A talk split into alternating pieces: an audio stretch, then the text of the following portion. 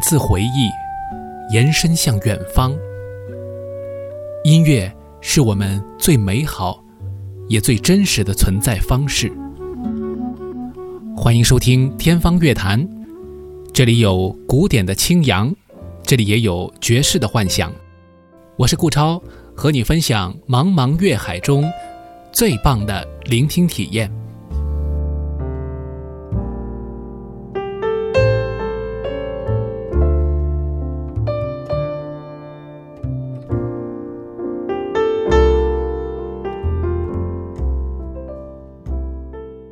本节目与魔都电台 Radio Blog 联合制作。Ken 你好，非常欢迎你能够来我们天方乐坛来聊聊这个音乐，聊聊你们做播客的一些事情啊。嗯，好，非常高兴能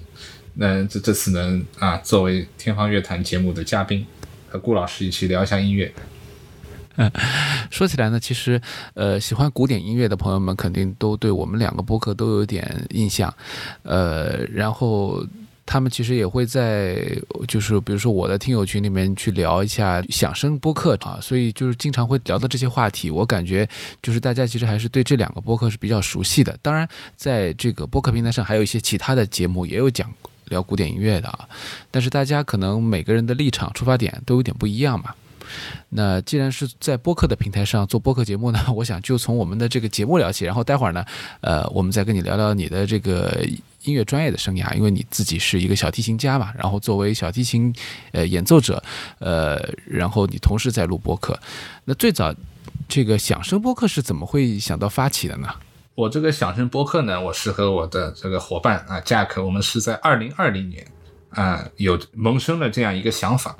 那么正好当时呢，也正好是呃，我当时也在美国嘛，就是当时这个疫情在基基本上是天天在家里，然后然后我正好跟 Jack 讨论，就是说，哎，好像在家里有时候我闲着没事，我会听一下这些，呃，美国因为这方面这种音乐古典音乐类播客还是挺多的嘛，我就说好像在中文的平台上，呃，我们要不也做一个这样的啊古典音乐的播客，就是。呃，初初心呢，还是就是想让更多的观众、更多的年轻人啊，能走进古典音乐。然后我们这播客呢，也是希望能啊，以一种更加轻松啊，稍稍微放低姿态这种感觉啊，讲一些音乐家背后的这种故事啊，就是能让大家也啊，能更更平易近人，能更加轻松的、更加容易的啊啊了解一些音乐作品。所以我们这播客就是就就是这么想的，对。还蛮巧的，其实就是播客大规模的有一个发动，其实我觉得就是二零年吧，二零年那个时候就是新冠刚刚开始流行的时候，呃，可能很多人都想到就是用播客这种方式来做点什么事情，所以其实我的这个节目也是从二零年的呃五月份开始的，所以我们基本上算同期的上线。呃，但是确实就做节目可能不一样吧，就两个人做的话，你们又在远程录制，可能会感觉有点不同啊。对对对，感觉每次因为我我我们都是只能通过线上这样录嘛，就通过 Zoom Zoom 这个平台，啊，就是感觉还是会有点距离吧。就是我们有可能有些分工啊，什么都还是真的得得很好的分工好。然后就是我说我准备什么材料，他准备什么材料，然后然后最后我们还要。对，就过一下我们那个每次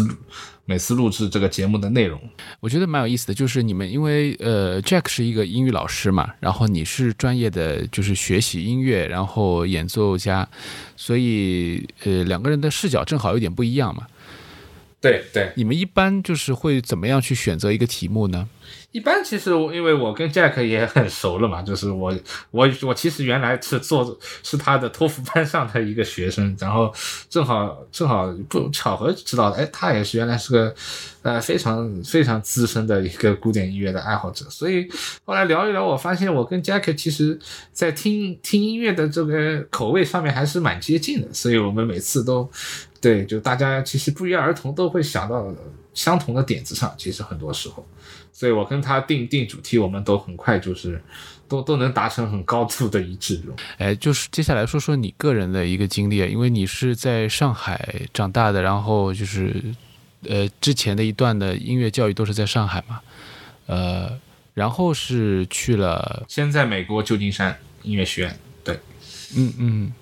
从一个呃小提琴演奏者的角度来说呢，其实我身边接触到的一些学习小提琴的人，特别是专业人士啊，因为专业分工的关系，他们到最后其实都会比较专注于自己的领域嘛。但是看你们的节目呢，其实真的讲到小提琴的作品，当然也有，但不是说占据那么大的篇幅，往往呢是讲呃交响乐啊什么会讲很多嘛。呃，你你有没有发现，就是说这种现象，就是说，比如说你身边的很多人，其实他们只关心小提琴，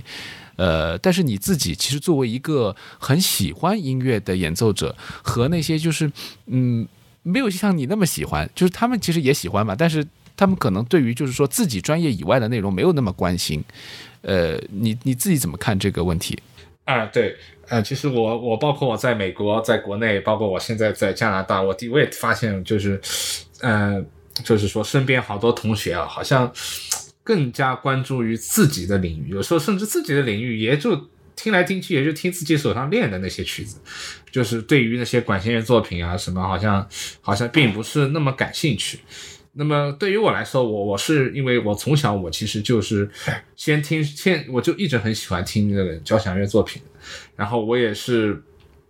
我也一直是对呃。呃交响乐作品是一种非常着迷的，然后我在美国啊，现在在加拿大，我也会经常去听一些这种交响的音乐会。那么我觉得，我觉得作为一个不管学什么乐器，学小提琴也好，学钢琴也好，呃，听这些交响乐也好，听歌剧也好，我觉得还是非常有帮助的。因为因为这个交响乐它作为一个它这个题材呢，它作为一个。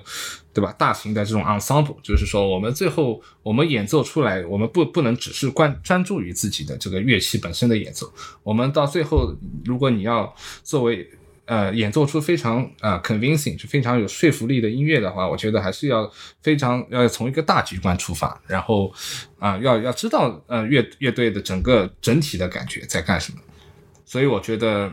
对于我来讲，我觉得听交响乐其实对我还是非常有帮助的。包括我像我学习一首啊贝多芬的小提琴奏鸣曲，我一般我都会去听一下贝多芬交响曲，因为我觉得同一个作曲家不管怎么样，他他嗯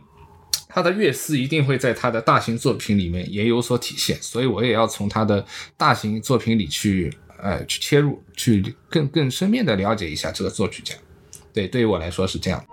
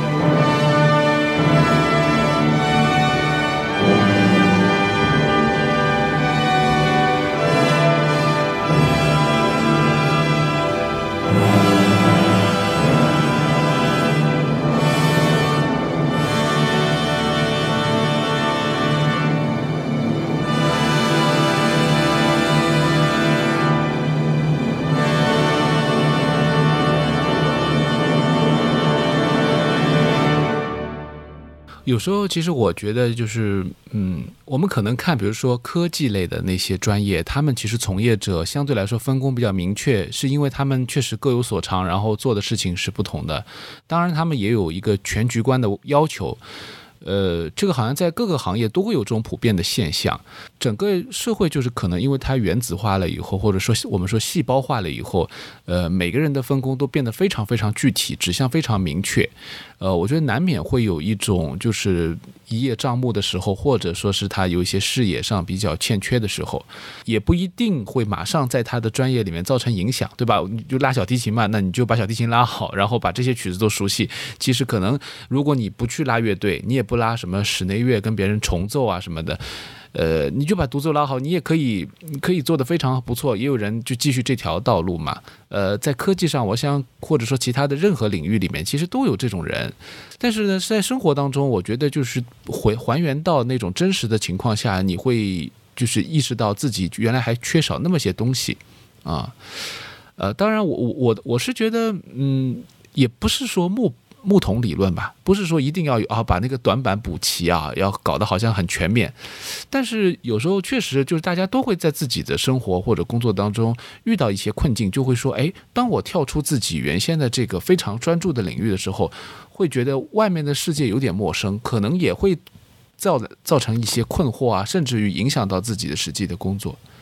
所以我想，肯定就是说，对于交响乐的喜欢也好，对于其他门类的音乐，甚至于对吧？因为我也知道，有很多呃古典音乐家，他们很喜欢，比如说什么爵士乐啊，或者是甚至于很喜欢流行音乐啊、摇滚啊等等。呃，然后每个人的风格就会有点不一样，我觉得也蛮好的。就是这样的话，就是一个当然他有自己的一个个性嘛。从实用角度来说，他树立了自己的一个一个招牌，或者说他有一个呃。从一个虚比较虚的角度来说，他可能自己的情绪啊，自己的这种审美啊，也有一个释放的一个空间，对吧？啊、这这个我觉得是一个就是可遇不可求的事情。归根结底还是不能功利的，就是你喜欢交响乐，肯定不是因为它有好处，对对对还是因为你自己就比较喜欢。对，我觉得主要还是我我从小还是习惯了听这个交响乐作品。我一般对，就是我家家里家里人在我学乐器启蒙的时候，其实也是一直会给我放一些交响曲作品，所以我也是在这种耳濡目染背景下吧，包括之前嗯，因为我小时候那时候上海这种各方面这种演出都很多嘛，然后这种外来的民团，这种好的乐团也特别多，就更加激发我去探索这个交响音乐的这种欲望，所以我一直这个习惯，对我一直到现在都都都都对交响乐我是非常有浓厚的兴趣的。嗯，那你家里面是一种什么样的环境呢？是有人学习专业学习音乐吗？还是说只是喜欢？他们就喜欢，他们其实对音乐，我父母对音乐就是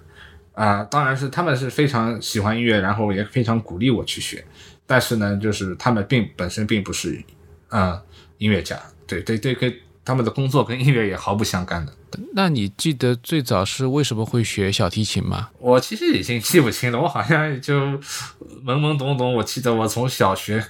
一年级吧开始开始学琴，然后慢慢就不知不知不知不觉就这样子学下来了，就对。我记得我当时也没有什么特别的什么故事啊，什么哇，好像我听像我们经常听到什么对吧？帕尔曼小时候什么哇，我听到了什么电台里放小提琴声音，我就好像就对这个乐器很感兴趣一样。我就是好像哎，父母让我学我就学了，然后学着学着学着。然后跟了跟了还非常好的老师，一路学到现在，对，就其实就这么过来的。其实你在上海学习的这个环境还是不错的，因为上海音乐学院附中其实它是一个比较好的一个学习的条件嘛。对，对于很多人来说，它是什么音乐家的摇篮啊等等的啊啊。为什么说是摇篮嘛？可能一个因为我想、呃、随便猜测一下，就是一个当然是因为年轻人从这里走出来嘛，就是都是小朋友嘛，从附小到附中啊什么的，有很多音乐家走出来。呃，另外就是他们很多人也就是可能中学毕业以后就走向世界了。其实你你好像就是这个情况，对吗？对，我也从附小进去的嘛，你多对我从小小学四年级进去的，然后你是中学毕业以后就出国了，我是高中读完了，然后我到美国去的。对，所以其实很多音乐家或者说呃，我们先说就是学学生他们毕业以后其实有可能没有读大学就到国外去深造了，也所以有很多人就是出名比较早，或者是在欧洲、美国活跃的时间比较早嘛。所以说是摇篮，我觉得也也确实是如此。而且很多有名的音乐家，主要是他们可能来访的时候就会发现这边有很多天才少年嘛。呃，我现在能想到像王健啊，其实呃这样的音乐家，其实他他们都是从这个附小或者说附中，呃，秦立威对吧？大提琴的这两位其实都是没有在大学深造，但是他们在附小或者附中就有比较好的这个成绩，然后他们可能就后来就就去海外深造，啊，接受了一些国外的这种教育，呃，当然在。上音本身，他们也留下了一批人才，然后完了之后加起来的话，我觉得就可以说，呃，合并成为这个附中输出出来的一些比较优秀的代表啊。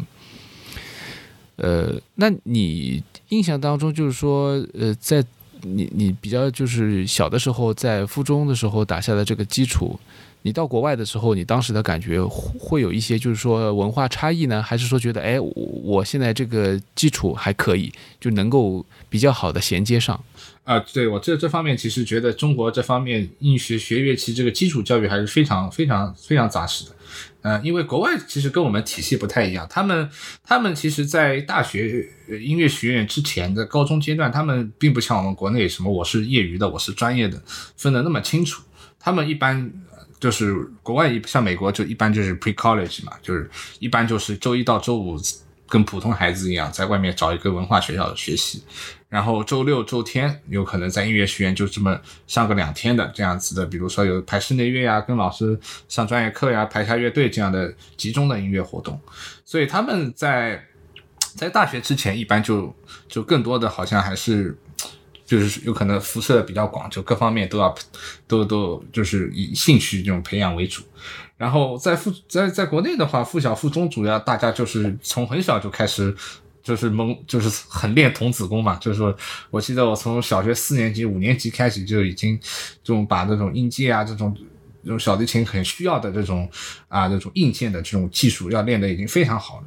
所以我觉得这方面对还是这个理念还是非常非常对的。我觉得就是学小提琴还是越早把这个基基础打好，呃，到后面你拉什么曲子啊什么各方面还是还是比别人要轻松很多的。哎，那比如说你现在可能在国外也见识见识到一些，比如说除了就是我们说当地人，还有很多就是比如说华裔啊，或者他们其实在呃。欧美也有很多人学小提琴啊，学乐器嘛，呃，而且就是虎妈猫爸，说那个虎妈其实对于这个孩子的这个音乐教育要求还是比较高的。那也有一个就是观点啊，就是觉得好像亚洲人，呃，中日韩，特别是东亚这边，就是在欧美学音乐的这批孩子们，相对来说他们比较突出，因为他们很努力刻苦，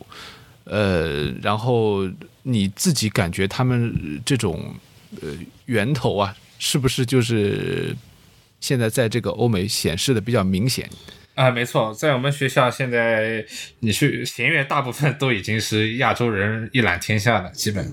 特别是专业水平比较特别过硬的，都是基本都是东亚的。现在我觉得这就是都和家庭这个有可能，我们东亚的这些家庭教育观念呀，包括那种那种儒家的 这种思想什么，大家还是互相都是比较接近。就是大家还是普遍，我看包括韩国、日本，他们也都是从小就开始非常刻苦的这种家长这种盯关根嘛，就是 盯着陪着老师，然后在那儿拼命加课，也是这种就是。都有这种理念吧，就是从小啊，然后吃多吃点苦，到后面就就有甜头了。对我觉得这这还是跟我们东亚的这个文化、这种教育的这种背景还是很有关联的。对，嗯嗯。那你比如说看到现在的这个学校里面的这个比重，那比如说你自己感受到，比如说白人学生啊，呃，他们的这种学习的这种态度。呃，也有没有什么可取的地方呢？有没有什么，比如说他们哎，觉得其实还有点竞争力的东西？哦啊，其实白白人其实就他们他们呃音乐有可能做音乐比我们有可能更富有想象力一些，包括白人跟跟专业老师，因为我们一般都是呃，我们像我们现在我在北美上专业课，一般每个礼拜会有一次这种全体。啊，这个班级所有同学有一次大课，就是每个人把最近练的曲子都拉一下，然后拉完了要所有同学做一个点评。我一般都会发现，这欧美的这个白人的孩子，他们在这方面啊都特别有想法，特别愿意表达自己。我觉得学音乐最后，我觉得还是要作为呃，要成为一个会表达自己观点的一个人。就他们不管有什么想法，他们都愿意愿意会说，不管这个想法对吧？有。有可能听上去有时候蛮蛮天马行空的，但有时候我觉得学学艺术，我觉得还是更多的，嗯，到后面我觉得并不能太这种啊按部就班的这种，要更多要学会表达自己。我觉得，我觉得这是他们他们的长处，对，包括他们有可能在小时候也有可能参加各种各样的这种锻炼啊，这种各种各样的各种兴趣爱好，所以他们我发现白人孩子一般在学习啊。就他们，他们拉琴啊什么的，有可能，呃，比比其实比比亚洲学生会放松一点，这也是我发现。嗯，对，其实到很多学科都是这样，就是到了一个比较高的层次以后，他往往需要一些想象力，然后需要一些就是自我表达的一种勇气。然后我们可能就是有点太乖了啊，这也是一种可能跟这个整个文化也有关系。对，这就我觉得是文化。对，而且练琴练多了嘛，就是感觉就是他也会有一个套路，所以他可能进入到这个套路以后，他也就。一定程度上会遏制一些想象力啊。呃，岔开一点说，或者说再延伸一下，呃，因为我们现在看，比如说有些媒体啊，或者说一些视频啊，或者一些唱片，会发现，呃，现在这这几年，其实，在全世界范围内，就是被商业包装的一些，呃，黑人音乐家也开始多起来了。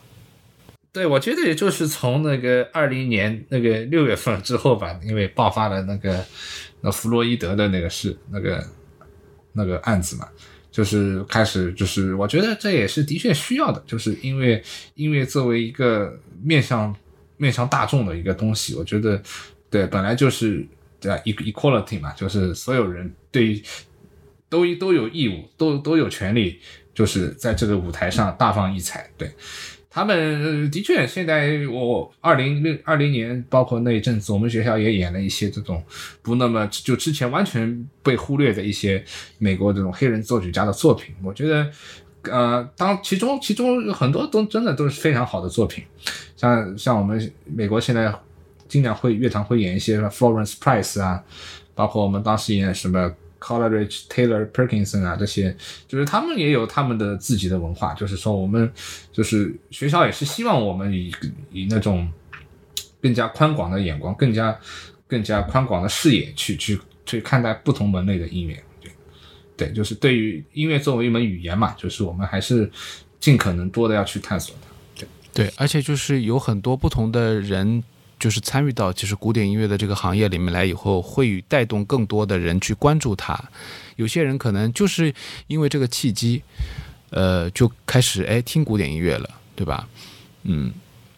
因为我有时候觉得，就是我们这个行业里面也有很多的这个争论嘛。就每一个行业当然有自己的争论点，就是古典音乐界的这些比较所所谓的专家，或者说我们比较呃有经验的老派的这些呃人，包括这个呃学院里面的老师啊，或者是社会上的这些评论啊，或者说是爱好者啊，其实他们往往一旦进入了这个资深这个领域以后呢，就可能会有一些成见。那当然，这个成见有的是有道道理的，呃，比如说他评论一个作品演得好或者坏啊，写得好或者坏，其实他有他自己的一个一套道理，呃，但有的时候呢，就是外行人看起来他会觉得，哎，我为什么一定要去从这个角度去看这个问题？我也很享受这个音乐，所以有些人其实就是因为这个原因，包括我们之前其实天方乐坛有因为比较多会聊一些这种音乐上的一些问题嘛，所以我们有时候会聊的，比如说朗朗的现象啊。等等，其实当然，朗朗他是一个很厉害的一个个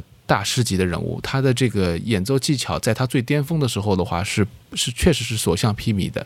那么有有人说他的品味啊，有人说他这个表情包啊什么的之类的啊，说他包括他现在比较商业化的一个运作模式等等。但是也不可否认，就是说有很多人真的就是从郎朗开始，他关注到这个行业，才会发现哦，原来古典音乐还挺好听的。啊，这个是一个自由选择啊。我个人的感觉就是说，如果你因为朗朗喜欢，然后你后来发现，哎，其实历史上什么李赫特啊，或者是吉列尔斯啊，或者是巴克豪斯啊等等这些历史上的这些钢琴家啊，呃，如果说是你更喜欢了。哎，这当然很好，就是说说明你就是越来越多的发现了这些历史上的珍宝，对吧？如果你没有发现，你止步于朗朗，我觉得也没有什么大的问题了。对于古典音乐的传播，只会是总体来说是一件好事情。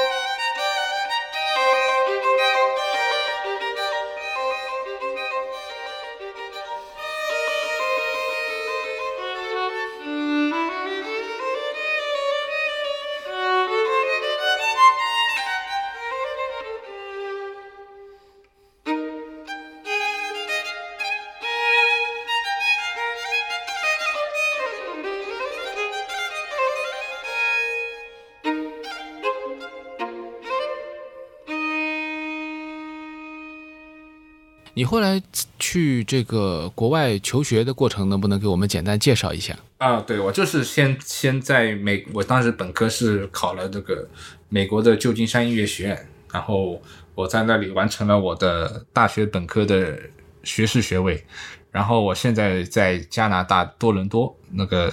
Royal Conservatory 皇家音乐学院。然后它这个皇家音乐学院，它其实分好几个小的这种小学校，就是预科，预科有它的名字。然后我们大学部叫呃 Glencoe School，就是格兰古尔德学院。然后我现在在这个学校读啊艺术家文凭。那么在比如说呃美国学习的过程当中，呃你自己觉得你是从几几年去美国的？去美洲的？呃一二零一六。二零一六年下半年，对，那到现在也已经有六年了，嗯嗯，那这六年里面给你带来的一个比较大的收获是是什么呢？我觉得就是对于音乐的看法吧。我觉得，呃，来国外学习最大的感受就是，首先外国老师会真的培养你，呃，更加培养你对音乐的一种探索、探索的欲望，就是他会跟你，他一般我在美国发现。呃，前期就是在大学前期有可能会说一些，呃，再重新定义一些一些技术问题，比如一些音准呐，我音准我又重新练了好久，然后包括一些对声音的发声的发方式啊，我老师也当时花了很很长时间对我进行指导。然后到后半段，他完全是激发我对音乐的探索能力，包括呃上课他会跟我讲一些，哎，这比如说拉西贝柳斯，你有没有听过他的一些交响曲？他甚至会在课上给你放一些他的交响曲，然后然后他他会看着谱子，然后跟着这个总谱，他会弹一些啊，比如说这个低音线条在哪儿啊，这旋律在哪儿，就整体他会。他会激发你对整个音乐的一个探索的欲望，我觉得这是啊来了国外之后对我来讲最大的感官。呃，第二个呢就是呃室内乐的合作。呃，我知道旧金山音乐学院在这方面比其他美国学校啊应该说是更加重视室内乐，因为我在国内其实这方面呃训练还是比较比较初级的，真的。然后当时一般也就是排排乐队嘛，就是在在 ensemble 就 chamber music 弦乐这个室内乐合作方面，还是啊感觉有点像那种就是说啊。就这种选修课的那种感觉，然后在旧金山，我感觉这课这这占占据着我们整个课程占占据着非常大的比例的。然后整个学校从上到下，从老师到学生，大家对于这个室内乐演奏都有很大的热情。然后这种热情也当然感染到我了。然后我在呃本科的最后两年也有一个固定的钢琴三重奏组。然后因为这个组合，我也呃在美国啊，在欧洲也有很多这样的比赛啊演出的机会。呃，这对于我啊演奏啊这种都有很大的帮助，嗯，包括对于我那种对于音乐的认识，对于音乐整整体感的这个认识都有很大的帮助。嗯，那在国内的时候，可能主要还是这个独奏这块的课程会比较重要，对吧？对，就必必须像我前面讲的嘛，就老师很注重大家打童子功嘛，就就独奏的这种最最这种呃技技巧上的硬硬功夫的训练。当然，这方面的确国内做的是非常好的，就是在特别特别当时我们上海就是对这方面，而且领域，呃，出了国我会发现其实理念还是挺先进的。对这种对于音阶啊，包括那种最基本的这种，比如说姿势啊什么这种，的，的确都已经跟国际还是很很接轨。嗯，那你觉得就是读书上面来讲的话，呃，在国内的时候和在国外。哪个更累一点？嗯，这其实怎么说吧，我感觉呃，美国是这样的。其实美国真的在上了音乐学院之后，他并不是说呃，跟我在跟跟我之前在国内看音乐学院有点不太一样。就是你真的上了美国音乐学院，你会发现，其实你光勤劳好是不够的。就整个学校，他还是希望你。作为一个 artist，就他希望把你培养成一个艺术家，而不是培养成一个琴拉的很好的一个演奏家。要作为一个艺术家，他作为去培养的。就是，当然，这个美国音乐学院在除了练琴之外，我还要花很多的时间去去学那些历史课，包括乐理啊，乐理课很难。然后，然后除了音乐之外的那些乱七八糟的课还是很多的，包括这种西方人文课呀，包括甚至哲学呀。包括那个美学啊，各种各样的那些跟艺术会有些哎文学的鉴赏，这种各方面的东西都还是很多的。就是美国还是非常希望学生去去表达自我，就是有自己的观点，有自己独立的思想。然后他每个礼拜我们会有很大的这种论文要写，所以说，呃，美国本科我还是学的相当相当累的，我觉得学的是很很很吃力的，有时候。到了期末考试前也要熬个夜啥的，就是为了赶赶一下这个论文嘛。毕竟我的 first language，我的 我的第一语言还是中文嘛，毕竟不是英语。包括我也花了，其我感觉我在大学四年，整个四年都尝试着去怎么用用美国人的思想思维去去写一篇论文。对，包括最后我们的这种成绩啊什么，美国还是很看重的，更看重你的综合实力，而不是只看你。啊，勤拉的对，只看你勤拉的怎么样。嗯嗯，当然我们这边文化课应该也是蛮重的啊，呃，反正都是有一定要求嘛，就是当然每个侧重不一样。嗯，哎，那我其实也还有一个蛮好奇的一点，就是说，呃，因为毕竟你的这个留学生涯当中有有一半受到这个新冠疫情的影响嘛，呃，能不能具体跟我们讲讲到底？对，有有呃，这个呃，这个两年其实就是占据了你的三分之一以上吧，一半不到一点的时间。呃呃，这几年的影响，你自己感觉就是具体能不能谈谈是有哪些方面？呃，影响还是有的，就是很不巧嘛，就是我我本科要毕业的时候，新冠疫情来了，然后然后这个对于考学首先是很大的影响。那就因为一般我们要考考研究所的话，就考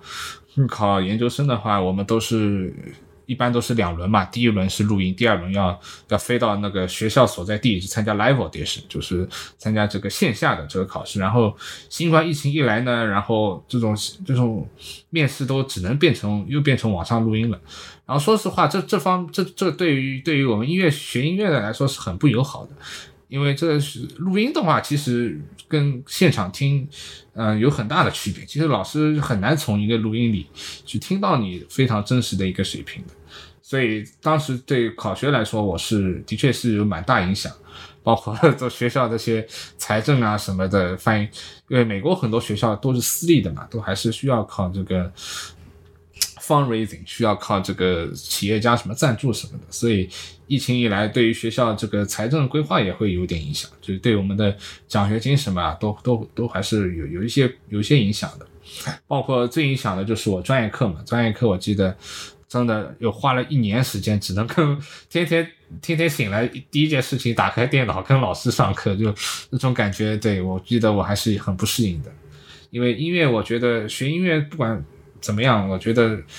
最重要的还是一个面对面的一个交流，让就是声音要听声音的话，这 Zoom 啊这些，你就算用最好的麦克风，还是这种小的，特别是我们学到后面那种讲究细微的差别嘛。因为音乐学到后面就是看谁这个细最细的东西做到最好，所以用用电子产品、电脑啊这种麦克风还是很难很难去，老师很难去听出你到底是什么样的水平。对这方面的确打击很大。对，其实我觉得就是新冠这个东西，它主要还是影响到了我们的生活质量。没错，没错，应该是这么讲，对吧？那么就是凡是那些精细的，需要去，比如说面对面去交流的很多细微的东西，你往往被忽略，它只能够就是通过线上啊，通过一些其他方式来获得一些比较粗浅的东西。就是我们现就是过过去新冠影响嘛，大家就就想着想办法怎么把这个替代品做的更好一点嘛，对吧？但毕竟还是一个替代品，就是它没法成为，因为音乐它作为一个要实时沟沟通的这种这种语言嘛，对，我就觉得还蛮挺可惜的，真蛮可惜的。哎，你会不会因为这个疫情，就是说失去一些，比如说实践的机会啊等等？你们原先是不是比较多这种？类似于演奏啊什么的线下的啊，对对对，当时我们记得二零年三月份，我们当时我们钢琴三重奏吧，就是已经已经组委会就是被邀请邀请我们参加那个在日本举办的那个大阪的国际室内乐比赛。啊，我们当时是对这个比赛特别特别特别期待，因为这个比赛入围的组组别真的是非常非常少的。我记得我们当时报名那一次，呃，那一届报名一共一百四十多个组，最后只选了十个组出来。然后这个报名的这个大赛主席是那个日本三得利的馆长，就那个提纲嘛，就是他他他办的比赛，所以我们对这个。对这个比赛非常有期待，包括我们的录音什么都已经录得很好了，就是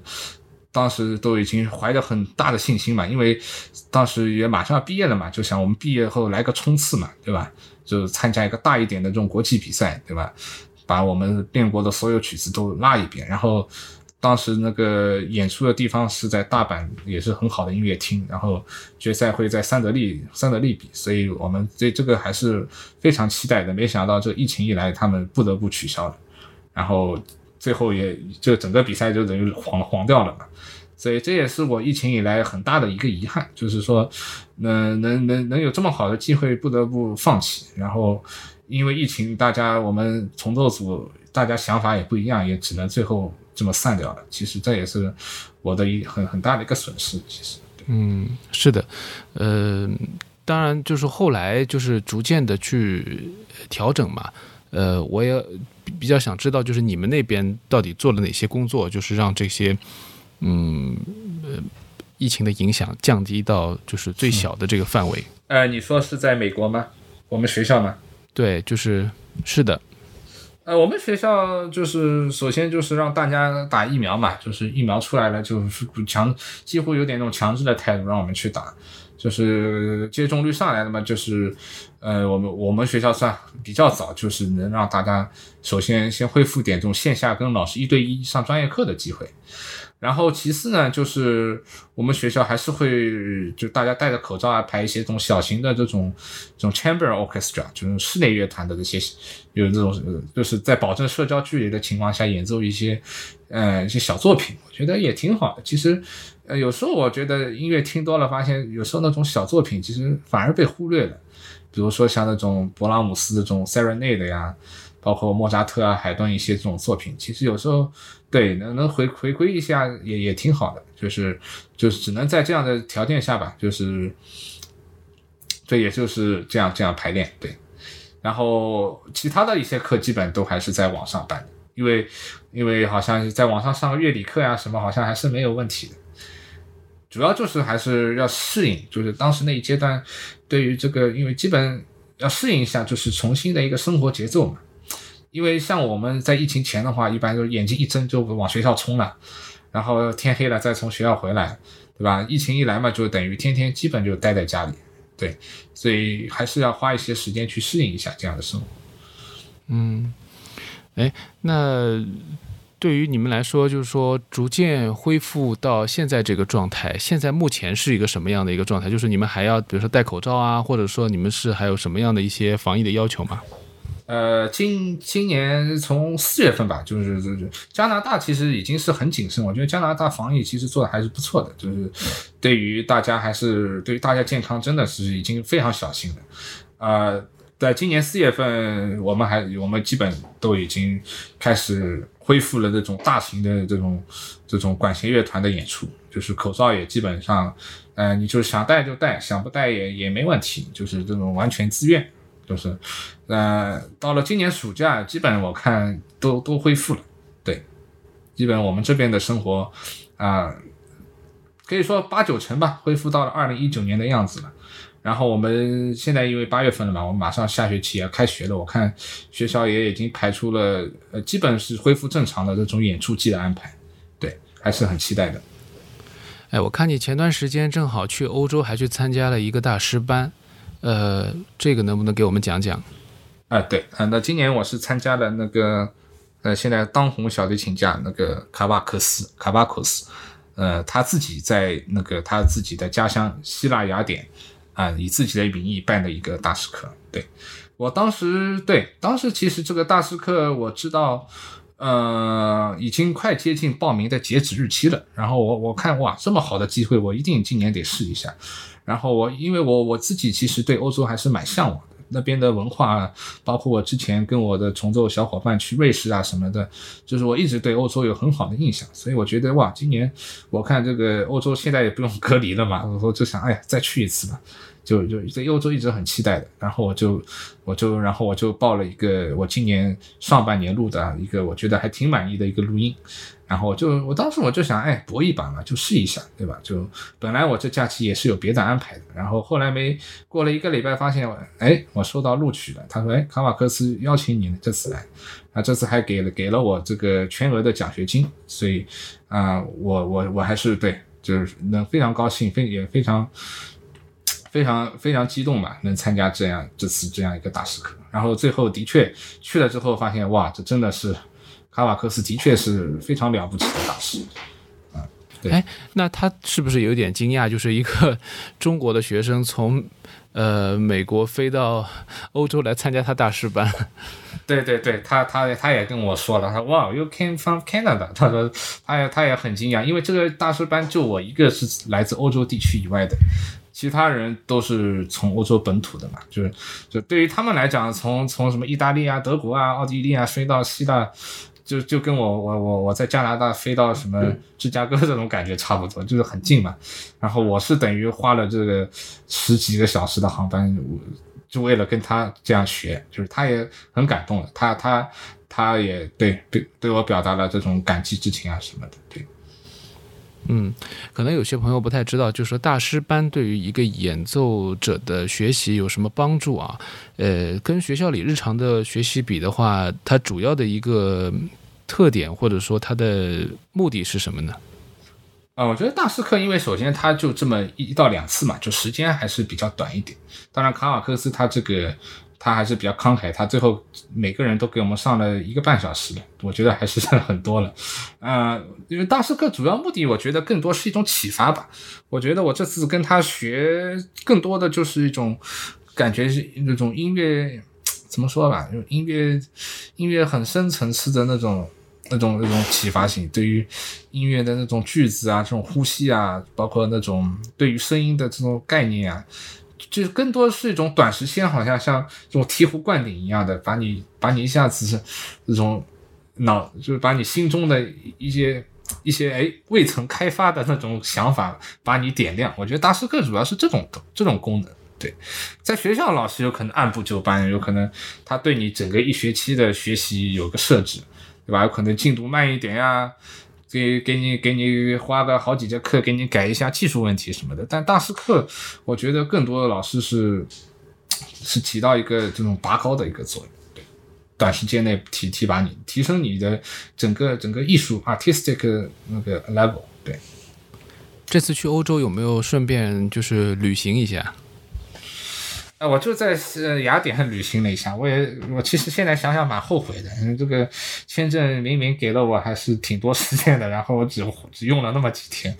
呃，我对我就大师课结束，我在呃雅典听了一场郑明勋的音乐会，呃正好时间时间非常好，正好大师课结束那那天当天，我晚上就去听郑明勋了，然后第二天我就对。第二天我就去雅典那个卫城嘛，Acropolis，看一下帕特农呀，看一些神庙呀，呃，再看一些那些那些，因为雅雅典它作为一个文明文明发育起源地嘛，就是有很多这种西方文明的那些那些历史遗迹在那儿。对我觉得还是相相当震撼，相当震撼。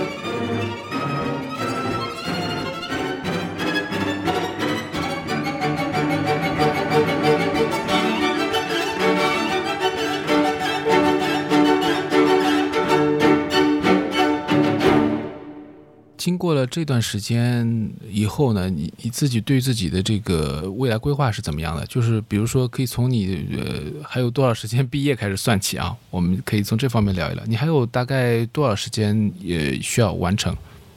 一年，哎，就一年了，一年。对，就我这我这个项目也就完成了。那么未来呢，我还是更加希望走这个乐团演奏家的路吧。然后我也不希望放弃一些。因为现在疫情限制慢慢解除了嘛，就是我也想，嗯，我我现在手上的曲子，我感觉也算积累到，就是能能能参加一些大一点的比赛吧。我就觉得，呃，我就是各方面都准备着，然后乐团会考，会争取去有有位置我就考一下，然后争取参加一些比赛啊，然后继续演奏，跟朋友演奏一下室内乐啊这种。对，嗯嗯，这个其实都是国内的朋友们可能也逐渐发现的一些工作机会。就很多呃音乐家，其实过去可能他们还是抱着一种就是做独奏家的一种呃愿望啊，在从事这个呃乐器的学习。呃，逐渐的发现，其实它也成为一个行业以后呢，呃，工作机会还是呃客观说是比较多了，对吧？就是大家可以有更多选择了，你既可以去乐团，还可以做老师，或者可以做什么，就是。呃，国内国外机会都有啊，那看你自己怎么样去把握。呃，但总的来说，我觉得就是给大家更多的一个机会。所以现在呃，也有越来越多的学音乐的人，我觉得心定一点，会不会有这种感觉？因为过去好像感觉就是要么就失业了。因为我印象特别深的倒不是呃古典音乐啊，就是主要还是就是比如说呃我们一些传统的一些戏曲啊等等，其实他们还是蛮艰难的。也因为戏曲这个东西，比如说你如果从小你就学学唱戏，如果你将来不能够进到呃戏校或者进到这个剧剧团里面。你可能就没有办法发挥你的专长嘛，就很多人会去转业啊什么的。但相对来说，可能古典音乐它的市场还相对开放一些，呃，它的这种功能也多一些，呃，大家现在选择其实还蛮多的，嗯，嗯，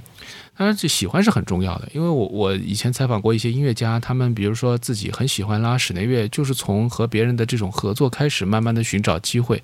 然后才说有一天大家都认可他了，觉得你可以当独奏家，哎，他也可以拉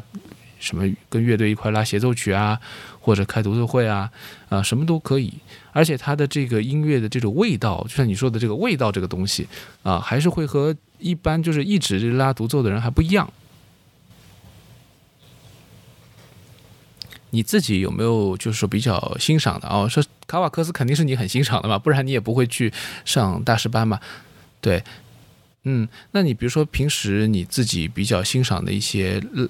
我擅长拉室内乐的这些，呃，小提琴家，你自己觉得首先想到的是谁？想一想，卡瓦克斯其实他室内也拉的很多的，因为他他每年夏天他在那个格尔比也都会拉那个三重奏嘛，他今年又又，我看他他他又和卡普松、王羽佳他们对组那个三重奏，对。然后其他的话，其实室内我更多听一些组合嘛，就我会听一些那些，比如现在我当时疫情前在上海听的那个爱本四重奏，我印象是特别深刻的。对，就他们一般我听室内乐，呃，还是会挑一些就是固定的组合去听，而而不是那种什么独奏家拼凑起来的这种。对因为我觉得，特别是弦乐四重奏，我觉得还是需要四个人长时间不断去打磨的，就打磨打磨到那种默契程度。那除了比如说室内乐以外啊，你最近比较关心的一些，呃，或者说发现的一些比较值得一听的其他的音乐或者音乐人、音乐人、音乐家？对，马凯拉，对，对，他是现在当当当红，现在比较比突然一下子。呃，各种民团向他抛出橄榄枝嘛，对，包括我也在听他那套西贝柳斯，对，还在听。然后作品的话，巴托克、Stravinsky，我最近会听的多一点。就是我是包括我现在练小练一些小提琴作品的话，我我反而更喜欢练一些二十世纪的作曲家，包括这次给卡瓦克斯拉的，我也拉的是那个斯特拉文斯基的协奏曲。其实这这协奏曲我知道，好像在国内基本没什么人演的。对，是非常非常冷门的作品。我也是在美国，在我专业老师的鼓鼓励之下，然后当时我们班上也有一些同别的同学拉了，在班上拉了，我就哇，这作品真的好有魅力啊！我我也我也开始练了这个作品。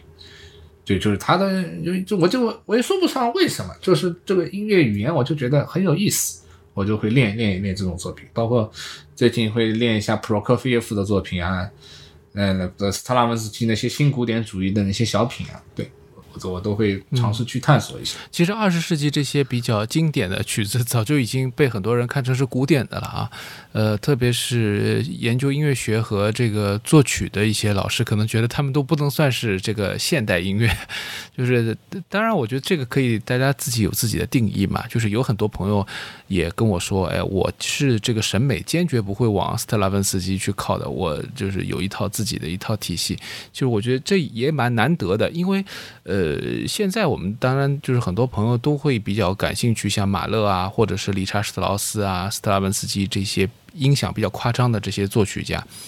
呃，但有时候有些朋友说，当他跟我说，哎，他完全听不了这个东西的时候，我倒觉得他蛮难得的。他没有受到这个现代音响，因为我们其实可能看电影啊，或者是听一些其他的什么音乐，都可能或多或少的，其实他们都是生活在呃这些现代音乐家的影子下面的，就是受他们影响写下来的这些东西。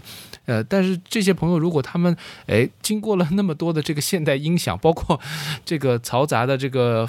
凡尘俗世的这个影响之后，还是能够保持一个比较，呃，传统的审美，我觉得也不容易。嗯，呃，其实这个我觉得也挺有意思，就是说有很多朋友都是从不同的门类当中获得灵感嘛。你是这种除了古典音乐以外，其他门类的音乐都不听的呢，还是说你也会去关注一些呃专完全在这个范围以外的呃音乐啊，或者说其他艺术形式啊？你有什么特别关心的吗？呃，音乐的话，我真的平时听，我真的只听古典音乐，就是我手机里 Apple Music 基本。天天就就是放的也都是我的，包括我买唱片啊什么，我都基本上是买古典唱片为主。其他艺术的话，有可能这跟我在美国那个大学呃教育也有关系吧。我包括这次去希腊什么，我会去，我好像更加更加对绘画呀，对一些雕塑啊，对那些那种这种这种领域也挺感兴趣的。因为我们大学的课嘛，会会老师会向我们介绍一些，比如意大利文艺复兴啊。古罗马的那些历史啊，古希腊的历史啊，就是会会跟，因为因为因为我们当时老师是觉得音乐都是都是从那个是都是从那个年从那个文化根基走来的嘛，不巴赫什么，就是我们现在所听到的一切音乐都是源自于那那个那个文明的，对，所以我我我对我现在也会对这方面的艺术门类挺感兴趣。嗯，我觉得包括我们的听友或者其他的一些朋友们，他们在生活当中哪怕不接触这些呃内容，或者说就实用性上没有任何的意义啊，也应该去接触一下这些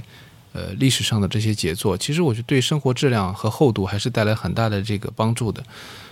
嗯，相对来说，我感觉就是当你就是遇到一些困难，或者说比如说我们这个时代可能遇到一些变化的时候。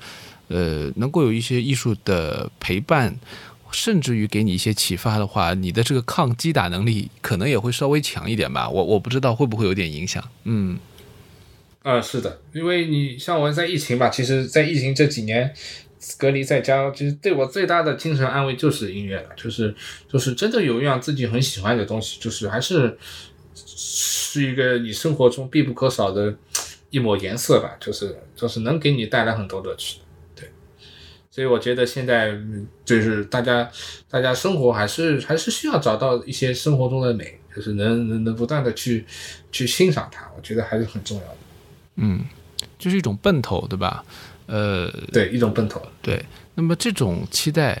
呃，其实我我觉得从生活当中可以找很多很多例子，也不一定是音乐，就哪怕是喜欢一样别的东西，但是如果你投入进去，然后他给你一些回馈，其实都会有一个比较正向的一个好处吧，就是一个